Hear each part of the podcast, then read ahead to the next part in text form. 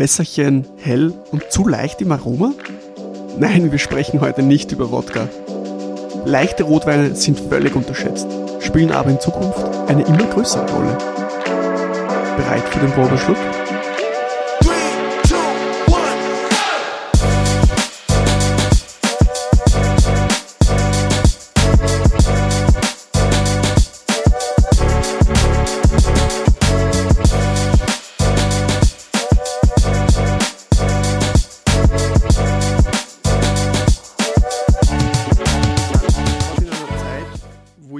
Dass leichte Rotweine immer eine größere Rolle spielen, ähm, weil du einfach mehr wie zum Beispiel einen Schluck trinken willst und dann voll bist sozusagen, äh, wo du einfach zum Beispiel ein zweites Glas davon trinken kannst, äh, vielleicht auch Speisen-Weinempfehlungen, wo es besser dazu passt, vielleicht sogar schon, ähm, wo es einfach mehr Spaß zum Trinken macht. Wie würdest du das Thema leichte Rotweine äh, momentan sehen? Ist es ein Thema, was sehr, sehr groß ist oder sehr wichtig ist? Die Wichtigkeit, äh, wie soll ich sagen, wichtig. Äh, die Nachfrage in dem Sinn ist nicht wirklich da, aber der Konsument ist schlussendlich äh, dankbar, wenn er einen Wein kriegt, von dem er ein zweites, ein drittes, ein viertes Glas trinken kann, ohne jetzt gleich äh, tipsy zu werden, also ja. ohne jetzt einen Spitz ja, auf äh, gut Deutsch. haben. Weil es heißt ja nicht, äh, dass wenn ein Rotwein jetzt leicht ist, dass er gleichzeitig ein Wässerchen ist. Ja. Es gibt ja genug Beispiele äh, aus dem Jura, aus der Loire, auch aus Österreich, äh, die weniger als 12,5 Alkohol haben aber trotzdem leicht sind, aber trotzdem äh, sehr kompakt, fest strukturiert sind. Und auf der anderen Seite gibt es wieder Weine, die äh, zwar sehr kräftig sind, vom Alkohollevel her, die aber eine Leichtigkeit in sich äh, tragen, die spannend ist. Mhm. Also das sind diese zwei verschiedenen äh, Arten von leichter Wein. Mhm. Es, wird ja immer, ähm, also was ich zum Beispiel mitgekriegt habe, bei den Gästen ist immer nicht genau definiert, was ist jetzt überhaupt ein leichter Rotwein. Was, was für Rotweine äh, von der ganzen Welt sind für die äh, persönlich leicht? Generell gesagt würde ich mal sagen, schaut einmal den Natural äh, an. Ich habe zwar knapp zwei Jahre gebraucht in, in England, äh, um diesen neuen Weinstil äh, verstehen und lieben zu lernen, weil es natürlich sehr, sehr viele Sachen gibt, die nichts sind. Mhm. Allerdings sind so viele Sachen dabei, die so viel Spaß machen. Ob das jetzt äh, Weine sind aus äh, Grolot, Pinot Donis, äh, Gamay aus Frankreich, äh, da vorwiegend Loire, klarerweise, beziehungsweise südliches Burgund. Ob das jetzt äh, aus dem Savoie Mondeuse ist, ob das jetzt aus dem Jura Trousseau habe ich da irrsinnig gern, mhm. äh, Pulsar. Also das sind, das sind Sachen, die äh, eine Leichtigkeit äh, mit sich bringen und wie vorher schon gesagt, trotzdem sehr engmaschig, kompakt, fest strukturiert sind und du hast, um es einfach auszudrücken, einen Mund voll Wein. Ja, das sind auch Rebsorten, die, die findet man in Österreich erstens sehr, sehr schwer. Ich finde es aber extrem spannend. Also gerade was so, wie du gesagt hast, Pinot Anis äh, aus der Region Touraine oder in der Region Saumur, so in der Gegend von der Loire, extrem spannende, leichte Rotweine. Gibt es vielleicht äh, aus Österreich Weine, äh, die du sagst, die gehen in die Richtung oder muss man da schon ein bisschen außerhalb von Österreich was schauen? Na, es gibt da in Österreich genug.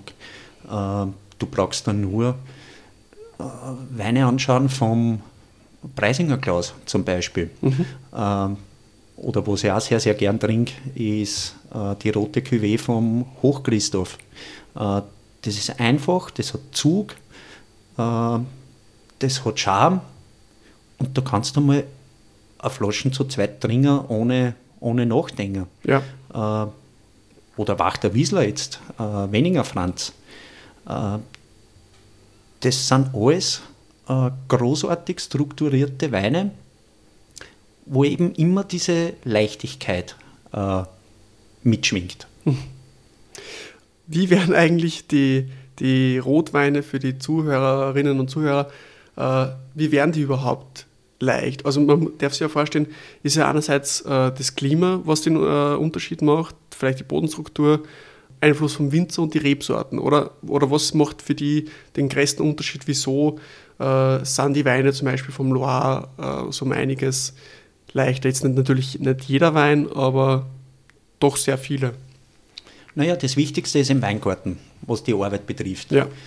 Ich kann da jetzt nicht genau sagen, was, was anders gemacht wird, aber bei all den Winzern, die ich so im Kopf habe, äh, ist es doch so, dass die Trauben früher reif werden, nämlich physiologisch, Mhm. und dadurch weniger äh, Zucker haben.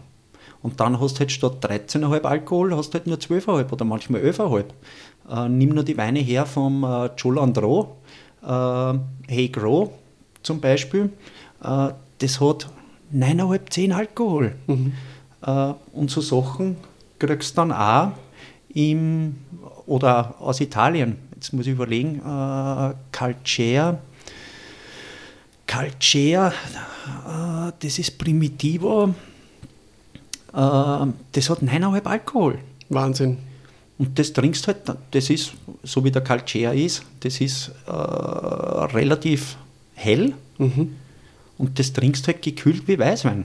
Und das im Sommer äh, großartig. Wenn, wenn viele Gäste so einen Wein im Glas haben, glaube ich, dass vom, alleine vom Sehen her nicht begeistert sind, wenn sie so einen hellen Rotwein im Glas haben. Aber wenn du zum Beispiel in einem schwarzen Glas oder das Ganze blind hergibst, äh, ist schon einiges interessanter, wie du sagst, gekühlt auf der Terrasse, um einiges geiler.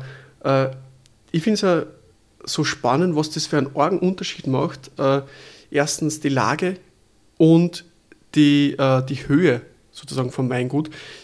Äh, wir haben ja gelernt, dass zum Beispiel mit, mit je 100 Höhenmeter Unterschied ein Grad sogar noch äh, köder wird. Und das ist ja, kann man sagen, äh, ein Ausweg von, von der Erderwärmung ja Richtung frischere Weine wieder. Aber es gibt ja auch wieder Grenzen. Ne? Also es gibt jetzt nicht überall die perfekte Lage. Äh, ich habe auch schon oft gehört, ja, wieso gehen wir da nicht mehr nach Richtung Tirol? Hat dann auch die Frage, ist die Bodenstruktur die richtige äh, und und und, oder? Ja, ähm, das Thema Erderwärmung, Klimawandel ist ein sehr heikles. Wir haben früher schon umzugehen gewusst in Zeiten, wo es mit der Reife schwierig war. Also werden wir auch das Problem zu handeln lernen. Interessant, äh, Englands Weinbranche hat, ich glaube 2016 war das, ähm, ein, eine Arbeit veröffentlicht, äh, wo sie bis 2100 versucht haben, vorherzusagen, äh, welche Gegenden für welche Rebsorten äh, Ja, mhm. geeignet Ja. sind.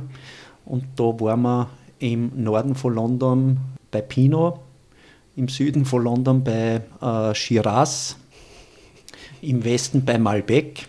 Also man hat sich da wirklich Gedanken gemacht bezüglich Bodenstruktur und man hat ein Klimamodell aufgestellt und hat dementsprechend äh, die Rebsorten äh, versucht zu eruieren.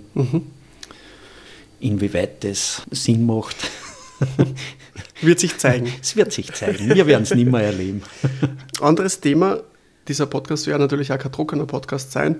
Äh, Du hast was Feines mitgenommen, äh, dafür bin ich dir sehr dankbar. Äh, Es ist auch ein leichter Rotwein, passend zum Thema. Was haben wir da so im Glas? Was hast du uns mitgebracht? Wir haben eine der ja, traditionellsten Weinstilistiken, was jungen Rotwein betrifft, im Glas. Und zwar haben wir Beaujolais Nouveau von Château de Pertonnier aus Le Bruy. Das ist so, ich sage mal, 30 Kilometer westlich von Chivry. Und ist jetzt einmal ein Beaujolais-Stil, der nicht auf Maceration äh, Carbonik äh, basiert. Man hat einfach eine kurze Maischestandzeit gemacht. Mhm. Die dauert bei denen meiste Zeit so zwischen drei und fünf Tagen. Und ist vor allem nicht diese primärfruchtige Fruchtlutschen mit Banane, mhm. äh, Schokobanane und, und Erdbeerzuckerl, sondern es ist bei weitem äh, seriöser. Mhm. Und eins muss man auch dazu sagen, es ist jetzt, äh, was den Alkohol betrifft, nicht die typische Beaujolais Nouveau Stilistik, weil wir haben da doch äh, 13,5 Alkohol einmal. Okay. Mhm. Aber äh, das trinkt sie wie Soft. Ja. Nein, du trinkst ein 30 Glasl, ein 40 Glasl, also ich habe letztes Jahr äh, schon die Weine von Du Peuple Perifis probiert und gekauft. Und ich habe letztes Jahr privat 36 Flaschen gebraucht. ja, das glaube ich. Für die, was, was Sie vielleicht nicht so auskennen mit, mit der Region äh, Unterburgund, Beaujolais ist typischerweise ein Gamay von äh, der Region südlich von Burgund, kann man sagen. Ähm, Beaujolais Nouveau muss in einem gewissen Zeitraum rauskommen. Das heißt, es ist ein, ein Jungwein sozusagen. Ein Jungwein, der Donnerstag im November. Genau. Ein Jungwein sozusagen nur vom Rotwein und äh, ist immer sehr fruchtbetont normalerweise. Und es gibt auch Lagen Beaujolais. Das heißt, man kann eigentlich auch sagen, so wie du das beschrieben hast, es ist ein unkomplizierterer Lagen Beaujolais, nur halt das Skalage ist. Das heißt, es ist ein bisschen komplexer. Es ist jetzt nicht die Carbonique-Version. Ähm, aber es ist jetzt da nicht so wie ein typischer Nouveau, dass es sehr primärfruchtig ist, sondern. Na, das ist schon sehr, sehr, sehr viel Wein für wenig Geld. Ja. Äh, probieren wir kurz. Ja. Ich meine, du hast schon in der Nase diese, diese Erdbeerfrucht, aber eben frische Erdbeeren und nicht irgendwelche äh, Zuckerl, äh, ja. so wie du das von Haribo kennst, wie ja. du das oft hast. Das hat keine äh, kandierten Früchte, also es ist frische Frucht. Mhm. Aber ich muss schon auch sagen, es ist eine Spur erdiger und rauchiger wie die anderen Beaujolais Nouveaux. Ja. Ähm, aber wie du sagst, diese Frucht habe ich auch auf jeden Fall da. Das kommt aber auch von der Bodenstruktur ja. äh, her mit Sicherheit. Äh, weil die meisten äh, Lagen für Beaujolais sind ja eher Granit, mhm. was ja sehr, sehr gut geeignet ist für Gamay und für Pinot Nix ist. Mhm. Äh, darum hast du ja in der Schweiz zum Beispiel äh, in, im Bündner Bereich, wo die Böden kalkreicher sind, Pinot und im Genfer Gebiet hast vorwiegend Gamay dann, weil dort äh, weniger Kalk ist, mehr Granit und somit äh, eher für Gamay geeignet. Und genauso ist es in Burgund. Du hast im, an der Côte d'Or, wo die großen Burgunder herkommen, eben diese kalkreichen Böden und kein Granit. Und je weiter südlicher was gehst, umso mehr äh, dieser Granitböden hast und umso mehr äh, Gamay hast. Aber ganz interessant ist, ganz im, im, südlichsten Zipfel von Beaujolais, da hast du vorwiegend lehmige Böden und diese, äh, diese Bö äh, lehmiger Boden gibt natürlich kräftigere Weine. Ja. Mhm. Aber du hast in der Gegend auch biodynamische Weingüter wie äh, Julien Signier oder äh, Marcel Lapierre. Und die machen dann filigrane Beaujolais äh, mit 12,5 Alkohol. Also das ist dann schon super seriös. Wahnsinn. Das ist super mhm. seriös. Mhm. Der Beaujolais ist jetzt leicht gekühlt. Äh, finde ich, ist die optimale Temperatur, den zu trinken oder generell andere leichte Rotweine. Was sagst du, ist so die optimale leichte Rotweintemperatur, wenn man sie jetzt da quer drüber sagen kann, ähm, für die Gäste zu Hause dann zum Beispiel, wenn man jetzt nicht genau im Restaurant ist? Also ich würde gerade so Sachen wie in Beaujolais mit 12 Grad servieren mhm. und ich bin generell ein Freund äh, von gekühlten Rotweinen, ja. äh, weil es einfach harmonischer wären. Mhm. Äh, gerade wenn die Weine Whole Bunch äh, ausgebaut werden und somit ein bisschen ein, ein grünlicheres äh, Tannin, das Frische gibt. Äh, wenn sowas ins Spiel kommt, dann muss das ein bisschen gekühlter trinken und dann macht es aber auch so richtig Spaß, äh, weil die Weine saftig, äh, sind mit einer immensen Streukraft. Mhm. Äh, Jürgen, was sind so deine Top 5 leichte Rotweine von der Welt, die du wählen kannst? Äh, oder sagen wir leichte Rotweinstilistiken oder vielleicht Regionen? Müssen jetzt nicht genau spezifische Weine sein. Hm. Äh, sehr interessante Frage. Als allererstes fällt mir jetzt einmal Italien bzw. Deutschland ein. Äh, sei es jetzt Trollinger aus Württemberg oder Schiava aus, mhm. aus äh, Norditalien. Äh, Grolot, Pinot Donis, Loire. Mhm. Vor allem Grolot. Trousseau aus dem Jura, Michel Carrier, äh, wenn man sowas kriegt. Das ist dann schon die, die Oberliga. Und grundsätzlich, wenn es nicht unbedingt leicht, aber elegant äh, sein soll und eine gewisse Leichtigkeit haben sollte, ja, Pinot.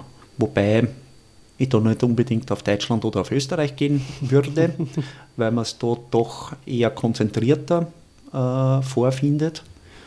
Aber äh, es gibt da genug, unter Anführungszeichen, einfachere Pinots äh, aus dem Burgund oder auch Sancerre, sind wir wieder mhm. im Loiretal, äh, das so richtig Spaß macht. Und was ich vergessen habe, ha, jetzt fällt es mir ein, Mencia, mhm. Äh, sprich Galizien, äh, Ribera Sacra und was ich in letzter Zeit äh, wiederum sehr, sehr gern trinke, sind die äh, Weine aus äh, Teneriffa. Listan Blanco, Listan Negro und wie die Rebsorten alles mhm. alle hassen. Oder als österreichischer Vertreter Zweigelt St. Laurent, kühle Lagen, wie wir jetzt da zum Beispiel vom Weingut Wess, wo wir eigene Folgenummer aufgenommen haben dazu. Auch sehr spannend als österreichischer Vertreter natürlich. Aber ich finde schon sehr, sehr spannend, die Weine, die du gesagt hast. Man hört raus, du bist äh, sehr großer Loire-Fan. Das bin ich nämlich auch sehr. Ähm, aber es führt uns eigentlich schon wieder zu den letzten zwei typischen Fragen. Äh, die Zeit im Podcast ist immer sehr kurz bei uns. ähm, aber es waren sehr spannende Ansätze von dir dabei. Äh, du, Jürgen, wenn du ein Wein wärst, welcher Wein wärst du? Und wie sieht die Weinwelt deiner Meinung nach äh, in 50 Jahren aus? Hm. Wenn ich ein Wein wäre, was wäre ich? Äh, mit Sicherheit was Autochtones ich bin nicht everybody's darling. Mhm. ähm, mir würde jetzt als erstes einfallen Assyrtika oder Aidani mhm. von Santorini. Äh, ich habe gar nicht gewusst, dass du gebürtig Grieche bist, oder? Sieht man das nicht? äh, das ist auch so eine Geschichte, die mir sehr, sehr viel Spaß macht war da jetzt auch was Lässiges getrunken das letzte Mal. Mhm. Äh, Xino Mavro mhm. aus Naussa. Äh, das hat zwar auch 14,5 Umdrehungen gehabt, aber das, das hat eine Leichtigkeit mitgebracht. Also, wenn du das blind kriegst, gehst du in Richtung äh, Barbaresco, mhm. weil es hat diese, diese erdigen, tabakigen, äh, diese Subua-Noten hat, bärig, und ein ziemlich markantes, aber filigranes, äh, druckvolles Tannin. Mhm. Also das war großartig. Ich glaube, da habe ich was für dich. Äh, Weil ich habe nämlich erst was äh, in die Richtung äh, gekriegt, direkt vom, vom Weingut selber. Und ich glaube, das sollte man mal extra außerhalb vom Podcast probieren. Das ist eine, das ist eine gute Idee. Freue mich schon. Ja, und 50 Jahre Weinwelt. Hm. 50 Jahre Weinwelt. Es geht mit Sicherheit in höhere Lagen, bin ich überzeugt. Das hat man ja in Argentinien schon vor äh, Jahren begonnen. begonnen. Äh, mhm. äh, Bodega Colomé in Salta ist ja da auf, weiß ich nicht, 3.500 Meter, wenn ich das so richtig im Kopf habe. Äh, die haben das dort da irgendwie geschafft. Oder in Libanon zum Beispiel sind wir ja auch schon auf über 1000 Höhenmeter beim ja, Weinbau. Ja. Also die, die höheren oder die kühleren Lagen wird man mit Sicherheit eher suchen müssen. Es wird Grundstückspreis, äh, das haben wir jetzt beim Thema Burgund, sicher dort und da irgendwo ein Thema werden, mhm. weil nicht umsonst gehen ja viele Burgunder mittlerweile ins Jura rüber, Mhm. Weil einerseits Burgund sind die Lagen alle äh, östlich, südöstlich ausgerichtet und Morgensonne ist etwas intensiver als die Abendsonne und im Jura du das umgekehrt, du hast das westlich, südwestlich. Ähm, das heißt, die Ausrichtung der Lagen wird da irgendwo ein, ein Thema werden. Spannender Ansatz, haben wir bis jetzt so im Podcast noch nicht gehört. Grundstückspreise, Ausrichtung, sehr spannend. Mhm.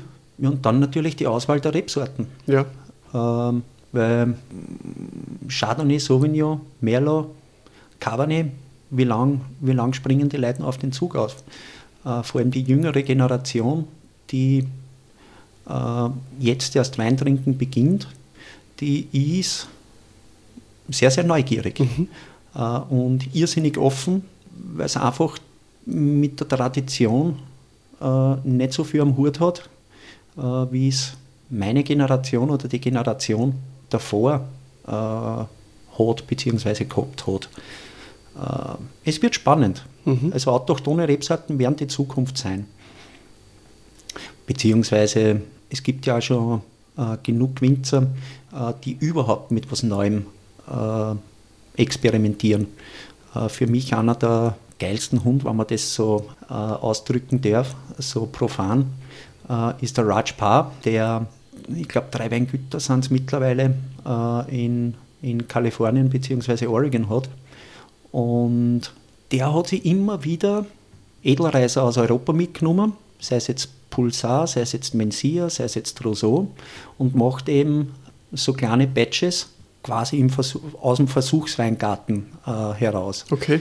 Und warum macht er das in Kalifornien? Mit diesen Rebsorten? Hm. Hm. Der wird sich was denken dabei. Apropos äh, für alle Zuhörer ein kleiner Buchtipp.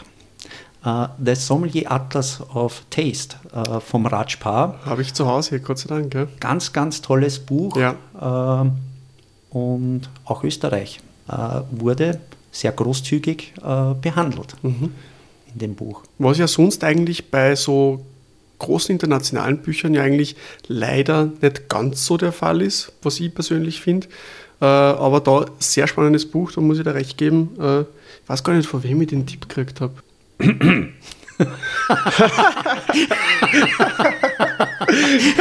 Von wem denn eigentlich sonst? Ne?